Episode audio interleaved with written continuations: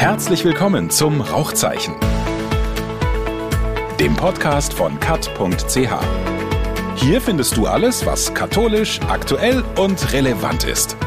Rauchzeichen, das Interview. Interview. Jetzt mit Raphael Rauch.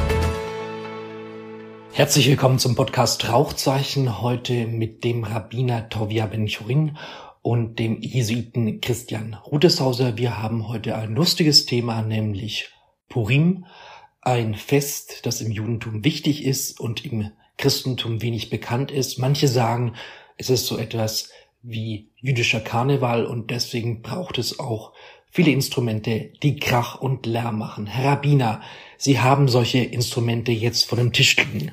Das sind verschiedene Ratscher, mit denen man, wenn man die Geschichte Esther liest, die Rettung der Juden von den ernst Antisemiten Haman, der den König Jetzt habe ich sie schon kaputt gemacht. Nein, nein, wir Aber ich, ich weiß, dass sobald das Wort Haman ertönt, muss die Rate ertönen. Ja, ja, genauso, ja. Vielleicht fasse ich die Geschichte mal zusammen und dann korrigieren Sie mich als Rabbiner.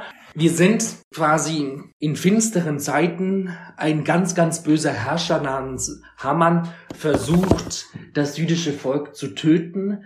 Davon bekommt eine mutige Frau Wind, Esther, und sie schafft das, das Massaker zu verhindern. Wie schafft sie das? Sie schafft es, dass ihr Onkel nach dem System der KGB sie als junges Mädchen schon zum Harem schickt und sagt, wir halten sie mal dort, man kann nicht wissen, vielleicht wird sie Hilfe bringen. Und der König war dann sehr wütend über seine Frau, die nicht bereit war, zu einem Bankett zu kommen, sich zu zeigen, wo alle schon so besoffen waren. Sie wurde entlassen und er suchte jetzt eine neue Königin und sie hat ihm gefallen und sie kam und hat dann für das jüdische Volk gebeten. Sie wurde geleitet von ihrem Onkel Mordechai, der der Leiter war der jüdischen Gemeinde und der eigentlich den König mal gerettet hat, dass er äh, zwei Leute, die ihn umbringen wollten, dem König gewarnt hat. Und der König war dann einmal in der Nacht, konnte nicht schlafen, und hat man ihm Sachen vorgelesen und er sagte, wow, wow, was ist mit diesem Mordechai passiert, wo der mich gerettet hat? Hat man gesagt, nein, der wurde nicht dafür geehrt.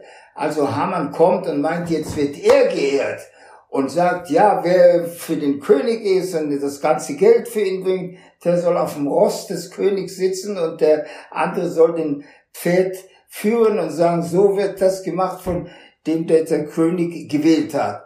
Und da sagt ihm der König, das machst du jetzt für Mordechai. Und am Ende der Geschichte wird Haman dann aufgehängt, sogar seine zehn Kinder. Also es ist nicht eine sehr ethische Geschichte. Aber es hat auch Notwehr und in der Not darf man sich wehren. In der Not darf man sich wehren, aber ist das ein Modell? Mein Vater hat schon 1935 ein Pamphlet in damaligen Palästina veröffentlicht auf Deutsch. Und darum wurde es nicht so weit gelesen. Sein Vorschlag war, die Esther-Rolle aus der Bibel herauszunehmen, dass extra ein Sanhedrin zusammengesetzt wird und dass die Esther-Rolle raus seid als eine Novelle, ist das eine fantastische Geschichte. Aber die Ethik, die damit verbunden ist, ist grauenhaft. Also, Aber Moment mal, das verstehe ich jetzt nicht. Also Hamann plant ja nichts anderes als den Genozid am jüdischen Volk. Und warum ist es jetzt so schlimm, wenn sich die Juden wehren? Nein, aber es kommt darauf an, wie sich die Juden wehren. Man schickt jemand in den Harem, ein armes Mädchen, die ihre Eltern verloren hat. Also ich meine, es gibt keinen gerechten Krieg, ja. Und im Falle eines Genozids ist dann nicht so ein Mittel legitim? Das wäre dann die Antwort. Das wäre Ihre Antwort dran. Die Frage meines Vaters ist, ist das ein Modell, das in die Bibel hereinpasst? Wenn Sie mich fragen, ich bin sehr für diese Geschichte. Warum? Weil es schließlich und endlich zeigt, dass das jüdische Schicksal Atheisten, Theisten, gläubig oder nicht gläubig, alle sind in diesem Topf drin, ob sie wollen oder nicht. Man kommt aus dieser Sache nicht raus. Das hatten wir jetzt auch im Gespräch, haben wir das wieder festgestellt. Antisemitismus ist so stark in der Gesellschaft da. Es ist auch stark da, weil die Völker sich immer wieder fragen, wenn sie schon so nah zum Christentum sind, warum werden sie nicht Christen? Wenn sie schon so nah zum Islam sind, warum werden sie nicht Moslems? Nicht nur das, sie haben ihre eigenen Gemeinden. Sie haben, in welchem Land sie sich immer befinden, haben sie auch ihre Autonomie. Ob sie jetzt an Gott glauben oder nicht, aber sie gehören der Gemeinde. Wer nicht zu der Gemeinde gehört, das signalisiert, dass er sich ganz assimilieren will. Wird ihm auch nicht helfen. Aber jetzt nochmal zu, zu dieser Geschichte. Also wir haben Esther, die von ihrem Vater, und das geht in Zeiten vom Feminismus auch nicht mehr, quasi zur Prostituierten gemacht wird. Oh, dieses Wort wird nicht benutzt. Sie sagen das jetzt so offen, ja. Aber sie wird eine Königin. Genau. Und quasi die Ehefrau des Königs verweigert sich und deswegen sucht sich der König eine neue. Ja. Er geht quasi in den Harem, sucht sich die Esther raus und dann gibt's ein Bankett. Ja. Und was passiert dann? Hamann äh, merkt, dass sie gegen ihn ist, weil er die Juden umbringen will. Und dann lädt sie den nochmal ein und sagt, ah, die, die, der liebt mich. Und dann erzählt sie dem König, das ist der Mann, der meine Leute umbringen will. Was, das ist der Mann?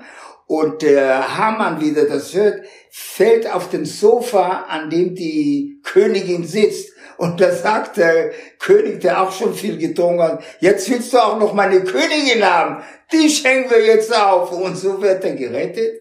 Interessant ist es, am Ende der Geschichte wird er in derselben Position, dass Haman war, aber in dem Fall war es ein jüdischer Politiker. Und der, der war jetzt der Wazir von dem König. Also die jüdische Existenz in der Diaspora ist eine Existenz, die mit viel Diplomatie verbunden ist, aber ist auch schließlich und endlich ein Wunder, dass wir überhaupt noch als so eine Minorität existieren. Wir fingen als eine Minorität, wir sind eine Minorität und wir bleiben eine Minorität. Und ich muss sagen, das ist auch eine Sache, die mich sehr füllt. Ist das aus Versehen da? Also da muss etwas dahinter sein. Das etwas, andere haben Mut sofort zu sagen, Gott, ich lasse das lieber offen, aber es ist näher sehr nah dazu. Ja. Christian Ruteshauser, der Rabbiner Tovia Ben Chorin, hat gerade erzählt, sein Vater Shalom Ben Chorin, die Esther-Rolle am liebsten rausstreichen.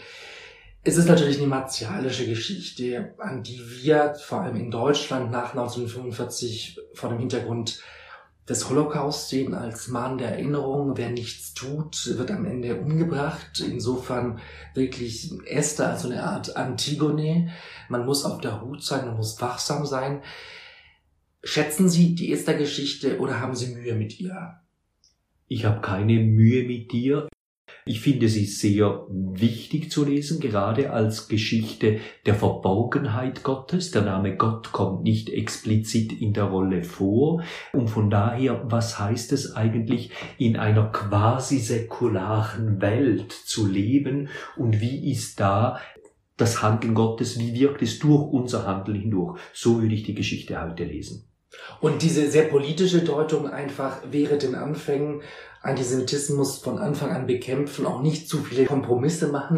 Ist das jetzt Ihnen zu trivial oder ist das schon auch eine politische Botschaft? Das ist auch eine politische Botschaft darin, weil es zeigt einfach, dass Antisemitismus nicht auszurotten ist. Es bleibt immer, wir können viel tun, wir sollen viel tun, wir müssen viel tun. Das ist ganz klar, aber dass es einfach durch die ganze Geschichte immer wieder neu entsteht. Und von daher hat das Buch Esther eine ganz große Bedeutung. Und die große Bedeutung ist, dass die Juden beschreiben, wie sie meinen, dass sie von den Nichtjuden gesehen werden. Nämlich? Geldgierig. Sie halten sich nicht an die Gesetze des Landes. Sie sind zu frei. Das Konzept von Freiheit, das mit Pesach verbunden ist, ist ein störender Faktor. Weil ich kann bestimmen, jeder wird erlöst aus Ägypten. Auch Nichtjuden waren dabei. Und das haben äh, Diktatoren nicht gern. Auch demokratische Systeme, Demokratie, alles schön und gut, aber die Regierung beschließt.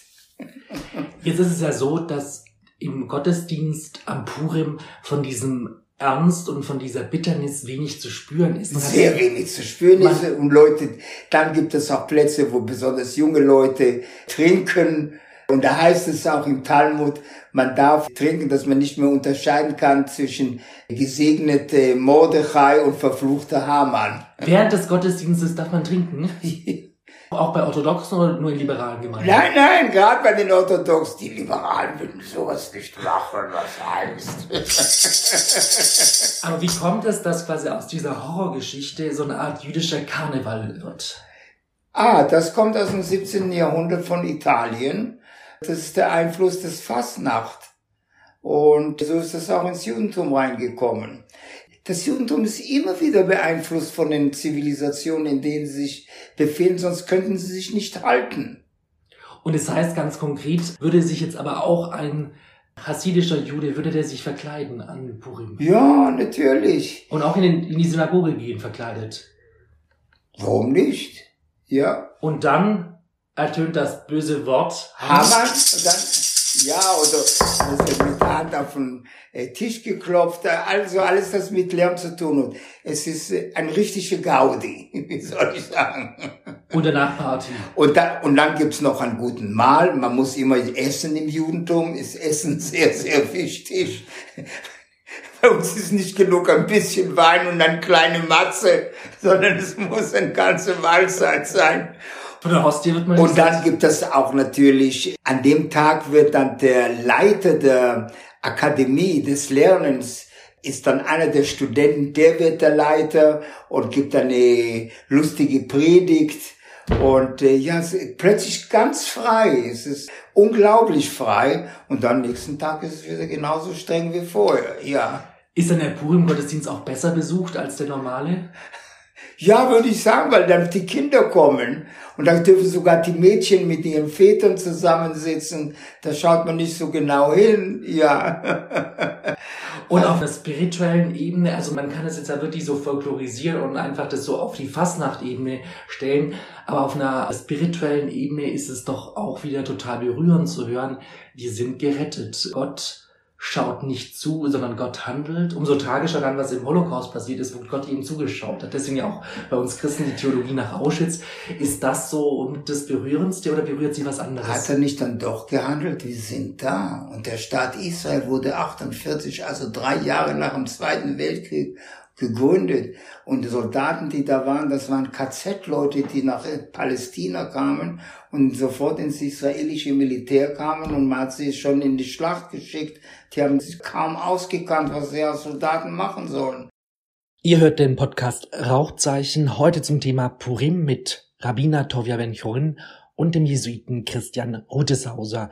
Wenn euch der Podcast gefällt, dann gebt uns fünf Sterne, schenkt uns ein Like und schickt uns Feedback an rauchzeichen.cut.ch.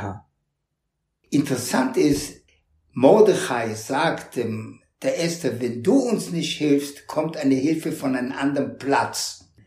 Das Wort Platz wurde vom pharisäischen Judentum als ein Attribut Gottes dargestellt. Man spricht von Gott als Hamakom, kommt sogar in der Haggadah vor. Und drum haben die schon eine psychologische Brücke aufgebaut zwischen Purim und Pesach. Und da kommt der Kommentator des 11. Jahrhunderts, Rashi aus Frankreich, und zu sagt, wenn Ada kommt, wird dann die Freude größer. Das ist Purim und Pesach.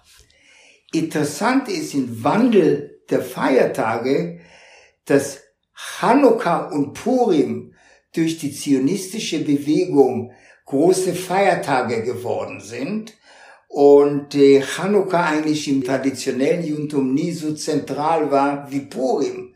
Aber da wurde plötzlich Chanukka so zentral und Purim. Und Purim wegen dem Karneval. Und das wurde dann in Tel Aviv und in verschiedenen Städten von Israel erneuert mit der zionistischen Bewegung. Also da sieht man immer den Einfluss der Situation, in der sich die Juden befinden und die Einflüsse auf die jüdische Tradition. Und die Zionisten sahen natürlich im Purim dieses Erfolgsnarrativ oder wir sind gerettet und wir kämpfen. Wir ja, ja. Nicht die passiven Juden, die wie, die sich wie Lämmer zur Schlachtbank führen lassen, sondern wir handeln. Wir handeln jetzt, Genau. ja, ja, ja. Christian ja. Rudeshauser, sind wir nicht furchtbar langweilig? Im Bistum Chur gab es Diskussionen darüber, ob eine Fastnachtspredigt erlaubt sein soll oder nicht. Und jetzt erfahren wir vom Rabbiner, man darf sich in jüdischen Gottesdiensten einmal im Jahr sogar die Kante geben und sich volllaufen lassen. Sind wir zu langweilig? Die Fasnacht ist als Ganzes ein katholisches Phänomen und von daher kommt gerade die Fasnacht aus dem christlichen Glauben heraus, aus dem katholischen. Die evangelische Tradition hat die Fasnacht abgeschafft. Ob das dann in der Liturgie, vor der Liturgie sein muss, ich denke, das sind dann Peanuts. Und Sie haben ja ein Faible für Liturgie. Finden Sie Purim hat was, so wie Juden den feiern, oder haben Sie Mühe damit? Überhaupt keine Mühe. Nee, ich bin zwei, dreimal in Jerusalem gewesen zur Zeit von Purim und habe das miterlebt und so. Ich schaue das natürlich von außen an und freue mich mit. Ich kann das nicht aneignen, das ist ein jüdisches Fest. Es geht um Überlebt haben eines Pogroms und von daher würde ich sagen, äh, wir sollen es lesen, aber wir können es nicht in gleicher Art und Weise feiern. Das wäre für mich dann schon mehr eine Form der Enterbung, die ich nicht gut finden würde. Also Thema Cultural Appropriation, dass man sich etwas zu eigen macht, was nicht zu einem letztlich passt. Genau. Das Würdest du genauso reagieren, wenn Christen einen Sederabend feiern? Nein, weil Seder ist noch einmal etwas anderes, weil es in der messianischen Tradition von Jesus gefeiert wurde und deshalb hat es einen unmittelbaren christlichen Bezug, aber Esther ist nie aufgenommen worden von der Tradition her und neu gedeutet oder umgedeutet worden und damit jetzt heute zu beginnen, es gibt keinen Grund. Vielleicht gäbe es mal einen Grund, es zu tun, dann wird das liturgische Jahr weiterentwickelt, aber den sehe ich im Augenblick nicht. Aus feministischer Perspektive ist Esther ja auch eine spannende Figur. Wer rettet Israel? Es ist nicht, oder wer ist Spitzendiplomatin? Es ist nicht ein Mann, sondern es ist Esther. Tovia Ben-Chorin hat gerade diese berühmte Stelle genannt, von einem anderen Ort her, dass man interpretiert, von dort her handelt Gott. Eine andere Möglichkeit, eine feministische Interpretation und nicht einmal, sondern zu sagen, Gott handelt durch Esther. Esther ist das verborgene Gesicht Gottes, das unter uns handelt. Aber das Und lesen wir in den Text herein. Im Text selbst kommt der Name Gottes nicht da. Und das ist das Schöne in der Bibel. Darum brauchen wir immer wieder Interpretationen. Und der biblische Text ist ein Text, über den man diskutieren soll und nicht akzeptieren soll als ein ähm, Absolutheit. absolutes Text oder ich suche das Eindeutiger Text, ja. Nein, eben ne, Dogma. Dogma. Genau. Es ist kein Dogma, es ist ein Text zum Lernen. Da würde ich natürlich, wir sind auf einem Niveau, wo ich sagen würde, auch jedes Dogma muss diskutiert werden. Also das heißt, auch der Text als Text ist da und er muss interpretiert werden. Ein Dogma ist da und es muss interpretiert und es muss ausgelegt werden. Aha. Und dann würde ich natürlich sagen, es ist eine wunderschöne Auslegung, dass Gott in der Königin Esther vom, von ihrem Namen her, dass sie die weibliche Seite Gottes ist, in der er verborgen in der Welt handelt. So, also Esther als eine weibliche Seite Gottes. Astarte, eine, ja. Nein, nein, nein, nicht als Astarte, sondern als Adonai. Er, er wirkt durch Esther hindurch, aber Ah. Hester Panim. Also in der Verborgenheit wirkt er durch ihr Handel trotzdem. Was Ah, würdest Jetzt du? hat er ein, Wort, ein schönes Wortspiel gemacht in Hebräisch. Esther und Hester. Hester ist ein verborgenes Gesicht. Und er sagt, diese Esther ist ein Hester des Gottes. Das ist eine typische rabbinische Interpretation. Du siehst, manchmal bin ich mehr Rabbiner als Jesuit. Herr Rabbiner, Sie haben eine Brücke geschlagen von Purim zu Pessach. Die habe ich nicht verstanden. Wir sind in der Fastenzeit. Wir Christen steuern auf Ostern zu, Juden auf Pessach. Aber wo besteht jetzt der Link? Ah, das sind beide Wunder, dass das jüdische Volk überhaupt existiert. Nach 400 Jahren von Sklaverei in Ägypten rauszukommen, die wollten nicht raus. Wie die bitte? Hat mehr oder weniger herausgejagt. Der, der Mose hatte große Probleme mit den Kindern Israel. Die wollten gar nicht befreit werden, die wollten nicht ins, ins Gelobte Nein, die wären gerne geblieben. Aber die Camouflage war gut, weil das Fest des Passalam ist ein alter Fest von Hirten. Und so waren die Hirten sowieso schon zu Hause. Und so waren sie schon alle organisiert und die Ägypten konnten nicht merken, dass das eine Vorbereitung ist, in der Nacht rauszukommen. Das ist raffiniert in der Geschichte dargestellt, ja. Und so wie Pessach die Befreiung von Ägypten feiert, die Befreiung und das Überwinden der persischen Herrschaft oder der Bedrohung. Ja, der Bedrohung. Reich. Das ja. ist die Analogie. Doppelte Munter. Und dann macht er eine Karriere. In der Stadt Biel sind letzte Woche die Türen der Synagoge geschändet worden. Hakenkreuz, antisemitische Sprüche. Im Internet gibt es Verschwörungstheorien. Corona-Leugner sehen sich als Juden von heute. Sie machen Judensterne als Zeichen von Impfgegnertum. Was ist die Botschaft von Purim im Jahr 2021? Ist es eine fröhliche oder eine traurige Christian Rudeshauser und Tovia Ben-Korin? Das ist auch Shalom Das ist eine andere Geschichte. Ich hätte das nicht so nah interpretiert. Ich habe das nicht gewusst, dass Anti-Corona-Leute sich einen David-Stern auf den Arm äh, tätowieren lassen. Habe ich jetzt was gelernt? Nicht Arm tätowieren, sondern wie die Nazis einen gelben Stern auf die Kleidung machen. Auf der Kleidung, ah wie heißt es so schön in Ekklesiastes, es gibt nichts Neues unter der Sonne. Damit müssen wir leben. Drum ist die Esther-Geschichte so wichtig. Aber es ändert sich nicht. Auch der Auszug aus Ägypten wird das Land Israel noch nicht erwähnt. Das kommt erst später.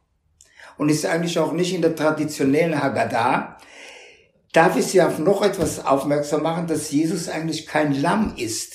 Das wissen viele Christen nicht. Das Wort Pesach heißt zu überspringen, dass der aggressive Teil Gottes die erstgeborenen Ägypter umgebracht hat und nicht die von Israeliten, weil die hatten ein Blutzeichen von dem Opferung des Passalam an der Türen und so wurden sie gerettet. Weil mir, mit mir Christen angefangen haben zu diskutieren. Natürlich ist Jesus doch nach Jerusalem gekommen, um Passa zu feiern, dann hat er natürlich auch ein Passalam. Ich gesagt, wenn der ein Passalam hätte, wäre das doch ein Teil der, der Symbole. Das war nicht da. Aber es ist kein Zufall. Das habe ich jetzt nicht verstanden. Also wo ist jetzt der Widerspruch? Das Wort Passa hat nicht sofort mit ein Lamm zu tun. Aber indirekt. Nein. Kann man Pessach ohne Lamm feiern? Ja, das machen wir die ganze Zeit, Sind nachdem wir keinen Tempel haben.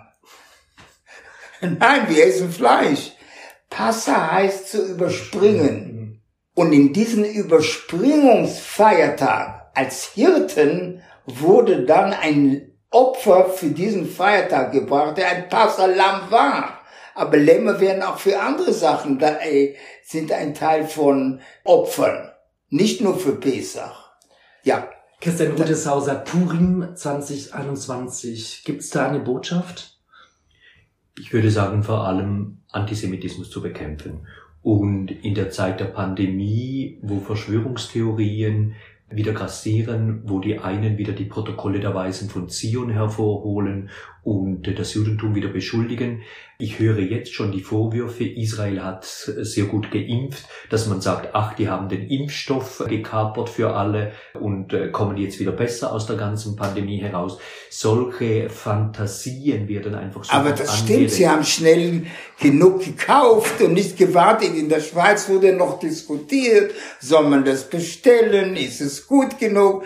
Und Netanyahu hat das alles aufgekauft. Genau, und das war Klugheit und rasches Handeln und das wird dann halt wieder antisemitisch ausgelegt und ich glaube, das ist die Botschaft von Purim, ja. dem entgegenzustehen. Jetzt am Donnerstagabend gibt's in den Synagogen eine große Party. Christian Ruteshauser, sind Sie nicht versucht, am Donnerstag oder am Freitag eine illegale Lesung quasi ihrer Gemeinde zu unterbreiten, nämlich die Esther-Geschichte. Warum die auslassen? Die ist doch eigentlich zu gut, um sie einfach nur in der Bibel versauern zu lassen. Ich muss keine illegale Party machen an diesem Donnerstag, sondern im August werde ich mit meinem Freund von Jerusalem, mit Gabriel Strenger zusammen, ein Wochenende machen, Bibel spirituell gelesen, aus christlicher und jüdischer Perspektive, und wir werden das Buch Esther lesen.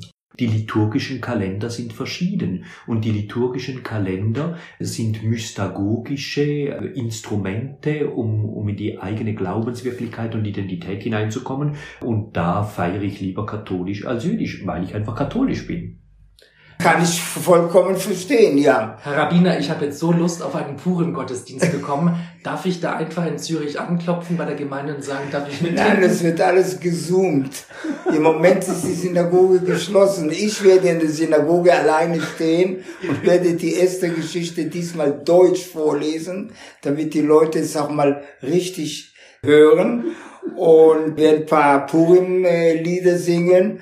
Oh, da hat sich mein Vorgänger Rabbiner Schmelzer, Sichono Livracha, sich sehr aufgeregt, wenn man mit dem Ratscher war und sagt, nein, nein, nein, das haben wir hier nicht. Warum? Oh, das ist äh, vulgär. Also dieses Haman, das ist, das ist nicht kanonisch.